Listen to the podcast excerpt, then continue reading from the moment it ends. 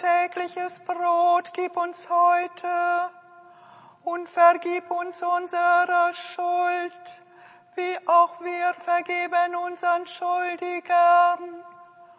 Und führe uns nicht in Versuchung, sondern erlöse uns von dem Bösen.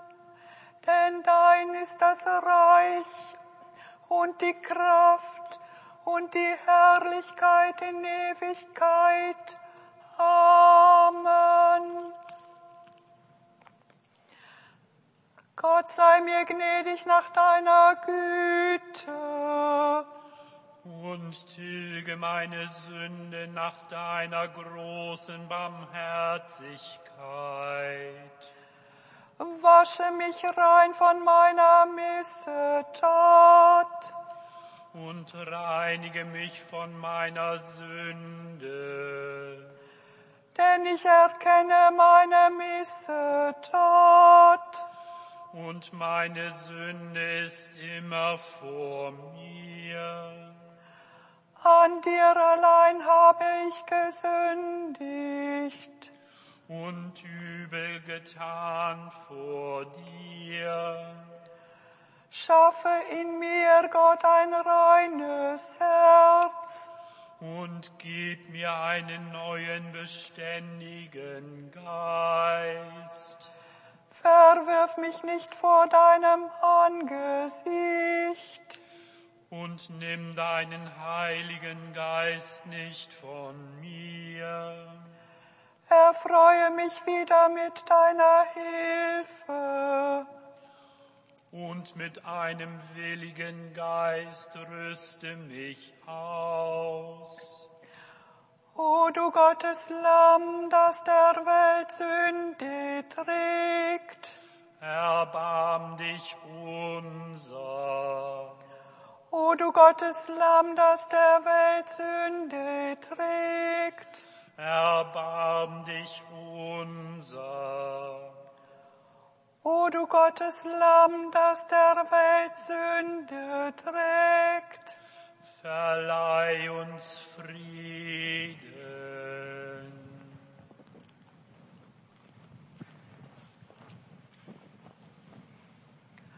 Lasst uns beten. Jesus Christus, dein Kreuz ist Zeichen der Not, Zeichen des Unrechts, Zeichen der Vernichtung. Und doch ist es nicht das Ende deines Weges. Es wird uns zum Zeichen der Hoffnung, weil du lebst und wirkst in Ewigkeit. Amen.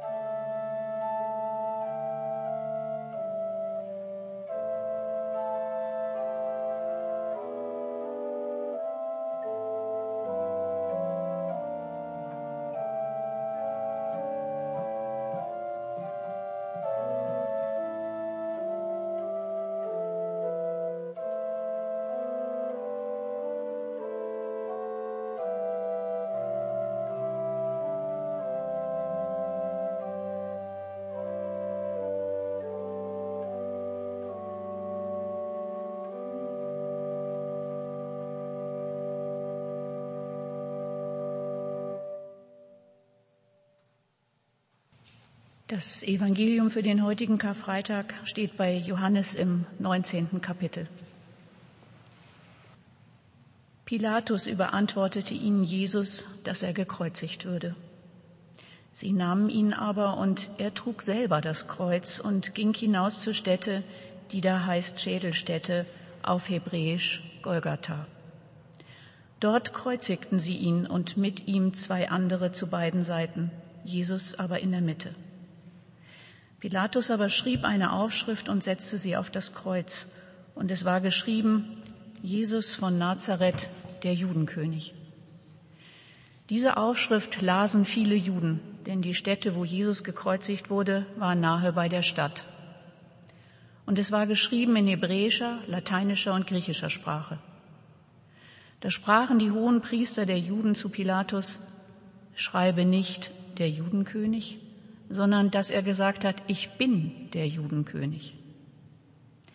Pilatus antwortete, was ich geschrieben habe, das habe ich geschrieben. Die Soldaten aber, da sie Jesus gekreuzigt hatten, nahmen seine Kleider und machten vier Teile. Für jeden Soldaten einen Teil, dazu auch den Rock. Der aber war ungenäht, von oben angewebt in einem Stück. Da sprachen sie untereinander, lasst uns den nicht zerteilen, sondern darum losen, wem er gehören soll. So sollte die Schrift erfüllt werden, die sagt, sie haben meine Kleider unter sich geteilt und haben über mein Gewand das losgeworfen. Das taten die Soldaten.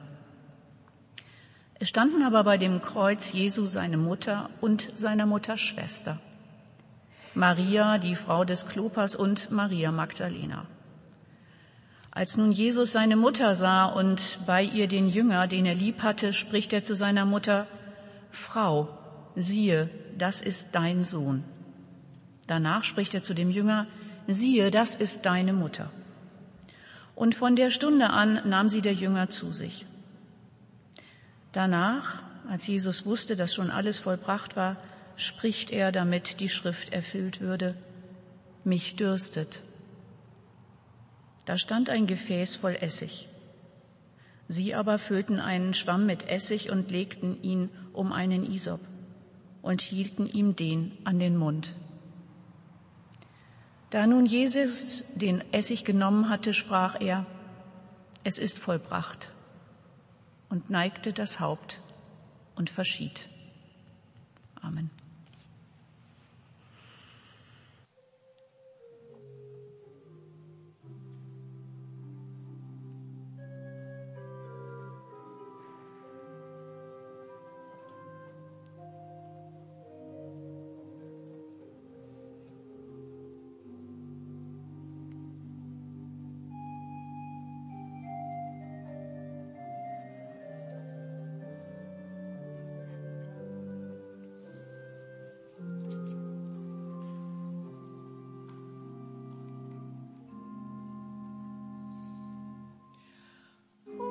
time.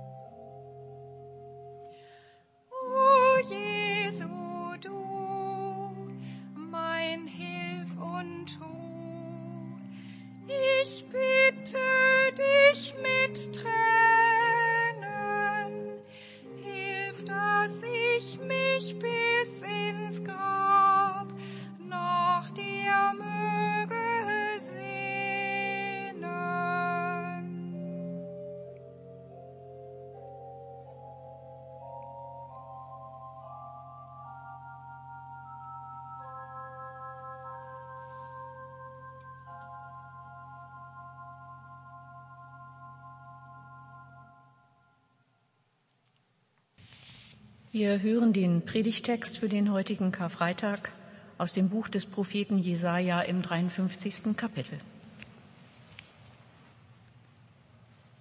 Aber wer glaubt dem, was uns verkündet wurde? Und an wem ist der Arm des Herrn offenbart? Er schoss auf vor ihm wie ein Reis und wie eine Wurzel aus dürrem Erdreich. Er hatte keine Gestalt und Hoheit. Wir sahen ihn, aber da war keine Gestalt, die uns gefallen hätte. Er war der allerverachtetste und unwerteste, voller Schmerzen und Krankheit. Er war so verachtet, dass man das Angesicht vor ihm verbarg. Darum haben wir ihn für nichts geachtet. Für wahr, er trug unsere Krankheit und lud auf sich unsere Schmerzen. Wir aber hielten ihn für den, der geplagt und von Gott geschlagen und gemartert wäre. Aber er ist um unserer Missetat willen verwundet und um unserer Sünde willen zerschlagen. Die Strafe liegt auf ihm, auf dass wir Frieden hätten, und durch seine Wunden sind wir geheilt. Wir gingen alle in die Irre wie Schafe. Ein jeder sah auf seinen Weg. Aber der Herr warf unser aller Sünde auf ihn. Weil seine Seele sich abgemüht hat, wird er das Licht schauen und die Fülle haben. Durch seine Erkenntnis wird er, mein Knecht, der Gerechte, den vielen Gerechtigkeit schaffen. Denn er trägt ihre Sünden. Liebe Gemeinde, sie hat ihr Lager neuerdings vor dem ehemaligen Karstadt-Kaufhaus. Mit drei Einkaufswagen sitzt sie dort. Ihre Habe ist übersichtlich und doch schwer zu bewegen. Häufig habe ich sie in aller Öffentlichkeit ihre Morgentoilette machen sehen. Sie hat graue Haare und geschwollene Beine. Auf der Straße altert man schneller. Scham ist ein Luxus, den sie sich nicht leisten kann. Sie will die Angebote nicht annehmen, die ihr Sozialarbeiter machen.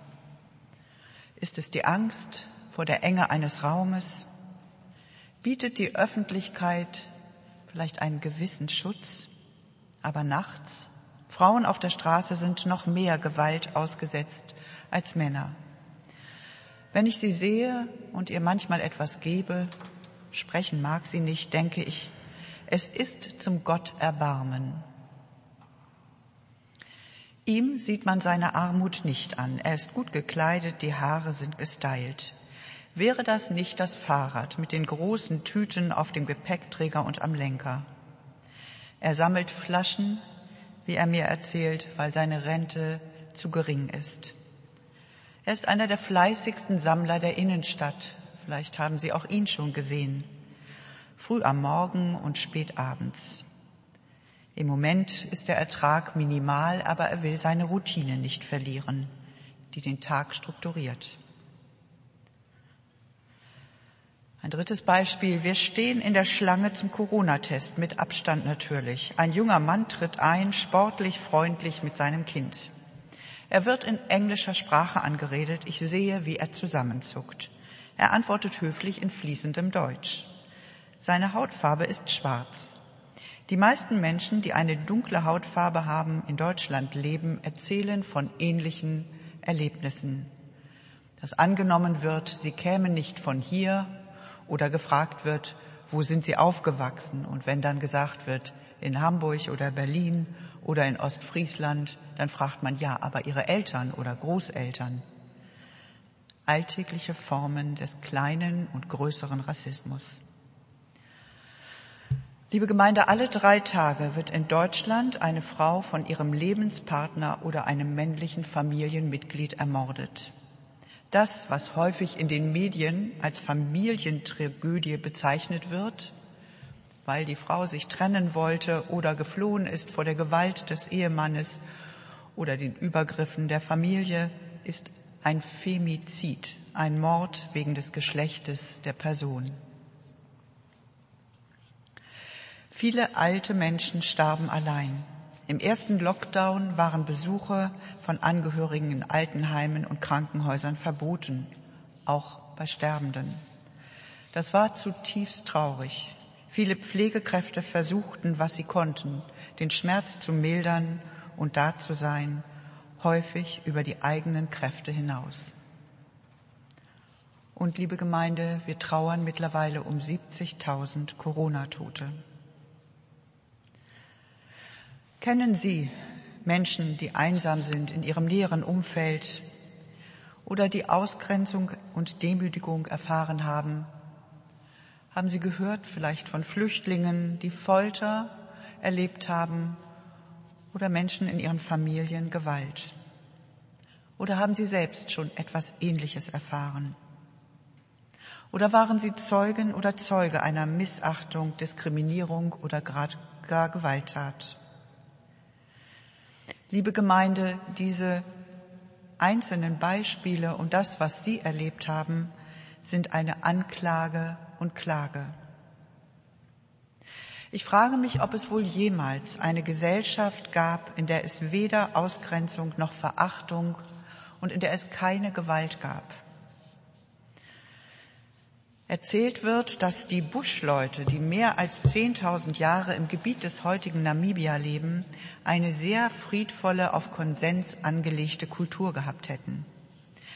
Einer der Besonderheiten der Yu Huanzi, wie sie sich selbst nennen, war die Gleichheit von Mädchen und Jungen, die sich beim Spielen, aber auch bei der kompletten Sozialisation der Kinder durch beide Elternteile sowie die Großfamilie zeigte und das Teilen von Nahrungsmitteln. So wurde, wenn gejagt wurde, das Fleisch nicht unter dem erfolgreichsten, unter den Familien des erfolgreichsten Jägers geteilt, sondern der Person, der den Pfeil gebaut hatte oder hergestellt hatte. Dieser teilt das Fleisch mit den anderen Jägern, diese wiederum mit ihren Familien und Großfamilien. Auch die Teilung von Konsumartikeln war streng reguliert und wurde in Riten und Zeremonien praktiziert. Zudem wurde so lange gesprochen, natürlich es waren kleine Gruppen, bis zu 40 Personen, so lange gesprochen, bis alle einverstanden waren. Leider ist die Kultur durch die Kolonisation und durch die Einengung des Lebensraums weitgehend zerstört. Im altorientalischen Israel gab es Ausgrenzung, Missachtung, Gewalt und auch Sklaverei wie in den umgebenden kleinen und großen Reichen. Aber es gab Propheten und Prophetinnen, die den Finger in diese Wunde legten, öffentlich klagten und anklagten und die erinnerten an die Verpflichtung des Volkes Israel gegenüber ihrem Gott, der sie dazu erwählt hatte, ein Leben in Frieden und Gerechtigkeit zu leben. Und es gab und gibt im Judentum Feste und Rituale, die immer wieder daran erinnern und in denen Klage, Anklage und Trost und Hoffnungsworte einen festen Ort haben. Als Jesus gekreuzigt wurde, wurde in Jerusalem Pessach gefeiert. Und das, was wir heute mit dem Gründonnerstagabendmahl feiern, war damals der Sederabend. Pessach erinnert an den Auszug aus Ägypten, die Befreiung der Israeliten aus der Sklaverei. Beim Sederabend wird gemeinsam mit Speisen gefeiert, die zum Beispiel an die Tränen erinnern. Das ist salziges Wasser. Oder die Klagen der Mütter über ihre getöteten Kinder durch die Ägypter, die Bitterkräuter oder das ungesäuerte Brot, das sie mit auf die 40 Jahre Wanderung nahmen. Matzen. Die Fragen werden von den jüngsten Kindern gestellt und dann wird gelesen und erzählt, gesungen, was geschah. Ja, als ich das erste Mal an einem Sedermahl teilgenommen habe, das war in der jüdischen Gemeinde in Göttingen, war ich erstaunt und ergriffen, wie sinnlich dieses Mahl war wie generationenübergreifend die Jüngsten und die Alten und wie von der Erinnerung und der Klage, der Trauer in fröhliches Feiern übergegangen wurde, tanzend und singend. Wir haben ein, einige Verse aus dem sogenannten Lied des leidenden Knecht, Gottesknechtes im Jesaja-Buch gehört. Drei Lieder gibt es davon. Diese Lieder haben für die jüdischen Gemeinden, für die Juden eine große Rolle gespielt, aber sie waren aus dem Lesekanon gestrichen. Und zwar deswegen, weil sie christlich interpretiert auf Jesus bezogen wurden. Zu stark christlich fixiert und zentriert. Seit ungefähr zehn Jahren wird der Text aber wieder am jüdischen Versöhnungstag Yom Kippur gelesen. Und dieser Text wird so gedeutet. Das Volk Israel hat stellvertretend für die Völker gelitten. So deuten es die Rabbiner. Vor allem natürlich in der Shoah im Holocaust. Nicht ein einzelner Mensch hat all das getragen, sondern das Volk, ein bestimmtes Volk. Die Deutung Gottesknecht war schon früher oder vorher stark auf Israel bezogen, sowie die Braut Jerusalem, eine Person, die für ein Volk steht. Unsere christliche Deutung ist die, dass es Jesus ist. Jesus, der leidende Gottesknecht in dieser Tradition. Ein einzelner Mensch, der die Sünde für alle trägt. Kann das sein, dass ein Mensch stellvertretend für andere leidet und stirbt? Kann ein Mensch wie Jesus, der von der militärischen Besatzungsmacht der Römer umgebracht wurde, uns erlösen, uns Christen? Jemand, der tief verwurzelt war in seiner Religion, prophetisch sprach und als gelehrter Rabbiner mit anderen Rabbinern Streitgespräche führte? Haben wir ihn nicht viel zu stark vereinnahmt? Ich denke, es ist unsere Aufgabe im Dialog von Juden und Christen an unserer theologischen Deutung zu arbeiten. Jesus war ein besonderer Mensch und zugleich kein besonderer. Neben ihm starben zwei Männer, gekreuzigt wie er. Beide waren Kriminelle. Über Jahrtausende waren die Menschen erfinderisch in Tötungsmethoden und haben viele Unschuldige umgebracht. Und bis heute ist die Todesstrafe nicht abgeschafft. Wie Sie wissen, auch in manchen Staaten der USA wird sie noch praktiziert. Jesus war und ist für uns ein besonderer Mensch, weil er und vor allem jene, die in seinem Namen die gute Botschaft der Liebe Gottes und der Auferstehung verbreiteten nach seinem Tod, seiner Auferstehung, uns verbanden mit den Werten, den Traditionen dieser viel älteren Religion.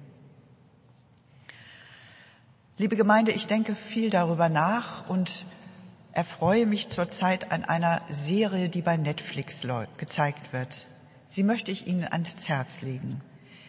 Sie heißt Stiesel, das ist der Name der Familie, über die erzählt wird, ist eine israelische Serie, die im Milieu der ultraorthodoxen Juden und Jüdinnen in Jerusalem spielt. Im Stadtteil Gual unter den sogenannten Haredim. Es ist ein freundlicher Blick nach innen die Macher der Serie stammen aus diesem Milieu, haben sich aber von ihm abgewandt. Sie ist nun mit der dritten Staffel mit deutschen Untertiteln zu sehen und die Sprache ist Hebräisch und Jiddisch.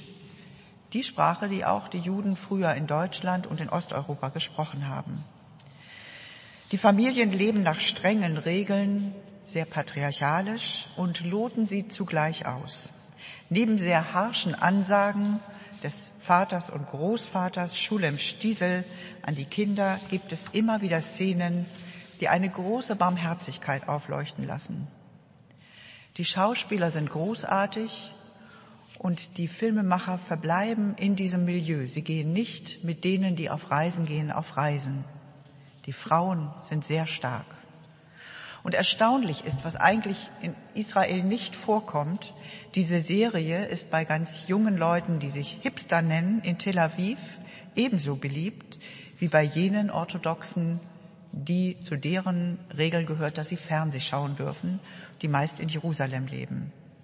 Also ein zeit- und grenzenüberschreitende Serie. Das Politische spielt keine Rolle, sondern das, was in den Familien geschieht, wie sie ihre Emotionen, ihre Bedürfnisse, ihre Gefühle, ihre Wünsche, ihre Träume leben.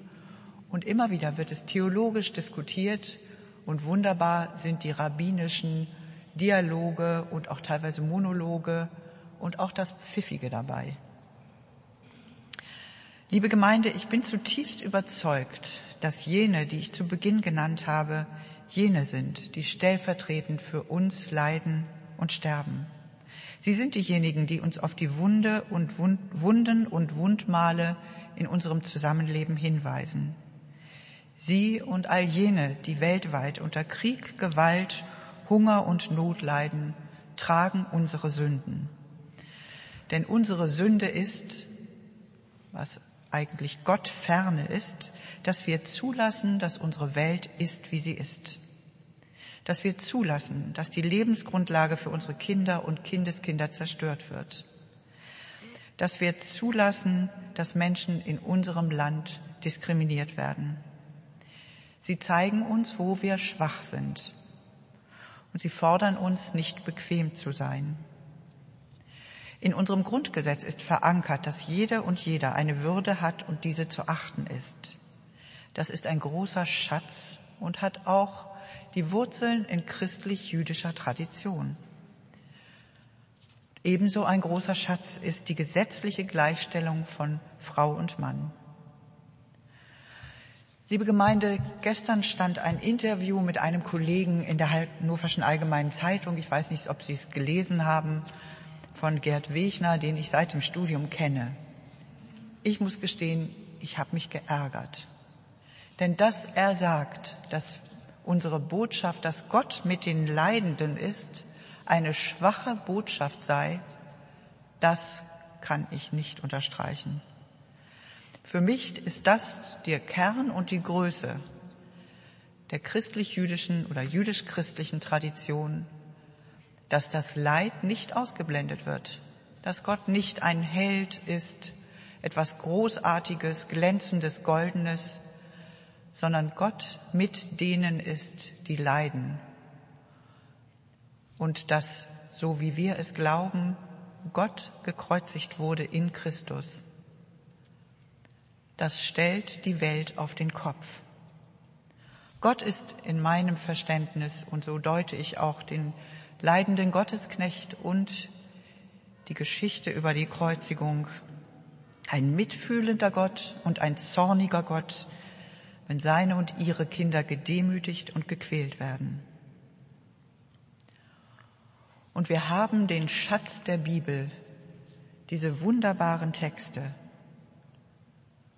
Wir haben zu Beginn den Psalm gehört, in dem steht, schaffe in mir Gott ein reines Herz und gib mir einen neuen, beständigen Geist. Liebe Gemeinde, lassen wir uns nicht entmutigen, auch wenn wir müde sind. Lassen uns einander stärken und auf keinen Fall verzweifeln, auch wenn die Zeichen der Zeit nicht die besten sind. Dass wir die Toten nicht vergessen, aber auch nicht die Lebenden. Amen. Und lasst uns gemeinsam unseren christlichen Glauben bekennen. Ich bitte Sie dazu aufzustehen.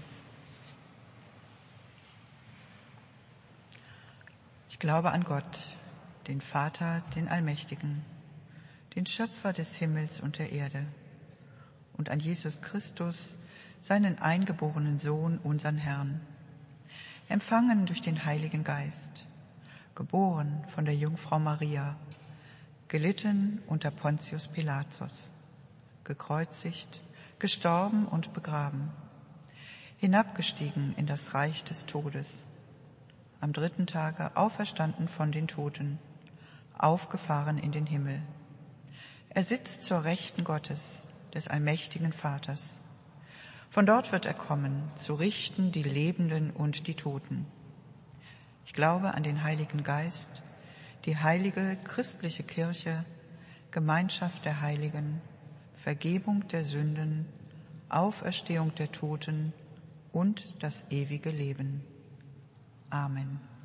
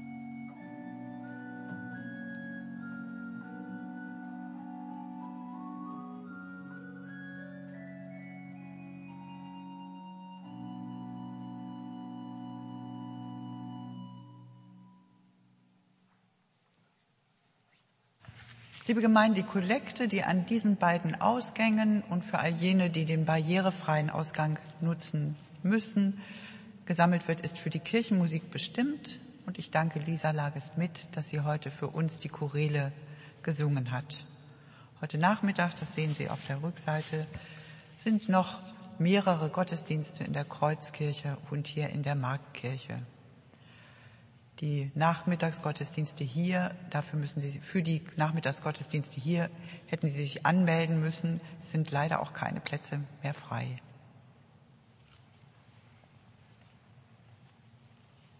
Lasst uns für bitte halten.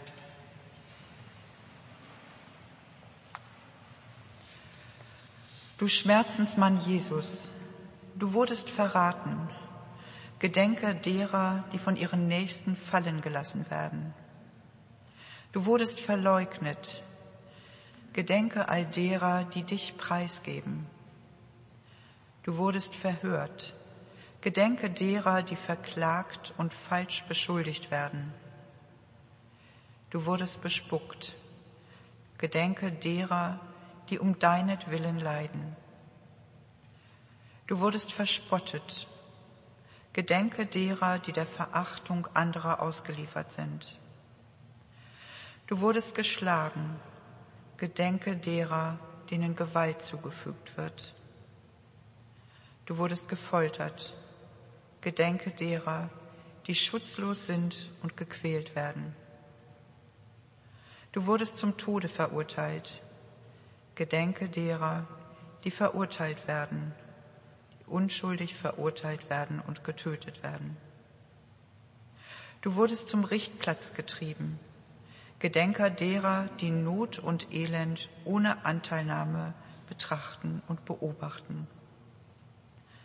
Du wurdest ans Kreuz geschlagen, Gedenke derer, die ermordet werden. Du hast geweint, Gedenke derer, die trauern.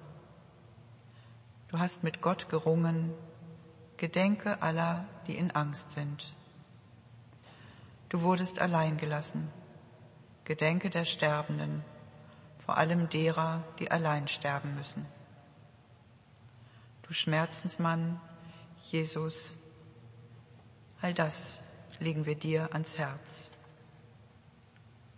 Amen. Nun geht in diesen Tag und in die kommenden Tage mit dem Segen Gottes. Gott segne und behüte dich. Gott lasse leuchten sein Angesicht über dir und sei dir gnädig. Gott erhebe sein Angesicht auf dich und schenke dir seinen Frieden. Amen.